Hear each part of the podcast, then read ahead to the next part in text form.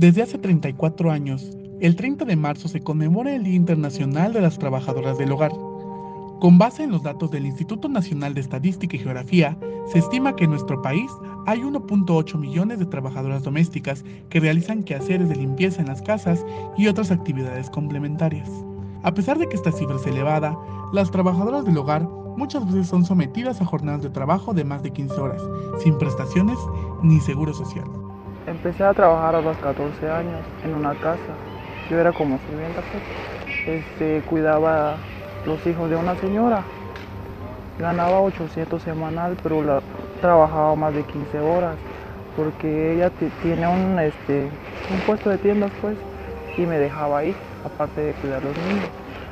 Y, este, y era bien pesado el trabajo, la verdad, porque si me, me enfermaba pues no me daban permiso, sí, pero me descontaban día pues, gano 700 pesos. Según los datos del INEGI, en promedio las personas trabajan 30 horas a la semana y perciben un ingreso de tan solo 38 pesos por hora trabajada. Su nivel promedio de escolaridad es de 8 años, equivalente al segundo grado de primaria. A pesar de que estas cifras son nacionales, en el caso de Chiapas es otra historia. A los 14 años salí de mi casa, yo, yo vengo de un este, alto de Chiapas, este, porque mi mamá no, no podía con nosotras pues, trabajaba mucho y yo, yo lo tuve que ayudar en los gastos, pues dejé la escuela y todo.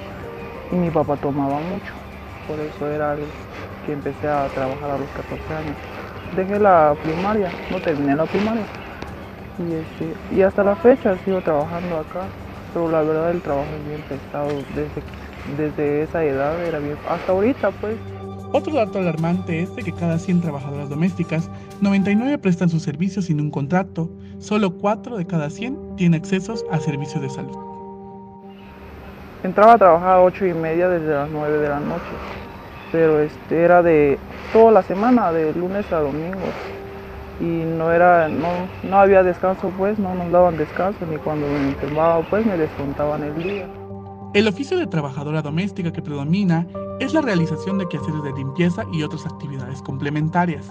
Le siguen el cuidado de menores de edad, personas con alguna discapacidad y adultos mayores, lavar y planchar ropa, y las ocupaciones relacionadas con cocinar, cuidar jardín, vigilar o cuidar accesos de propiedades.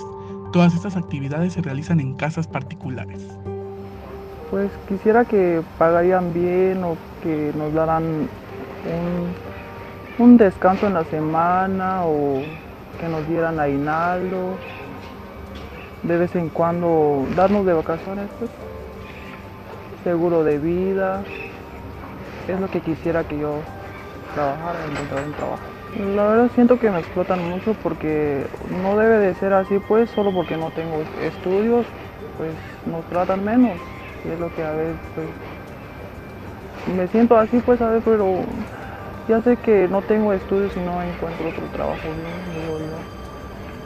Tienes que aceptar el, trabajo. Ajá, tengo que aceptar el trabajo porque no me queda de otro. Y tengo que ayudar a mi familia, pues. De acuerdo con los datos de la Encuesta Nacional de Ocupación y Empleo, del cuarto trimestre de 2021, México cuenta con una población ocupada de 58.8 millones de personas de más de 15 años, en las cuales 2.3 millones realizaron trabajo doméstico remunerado.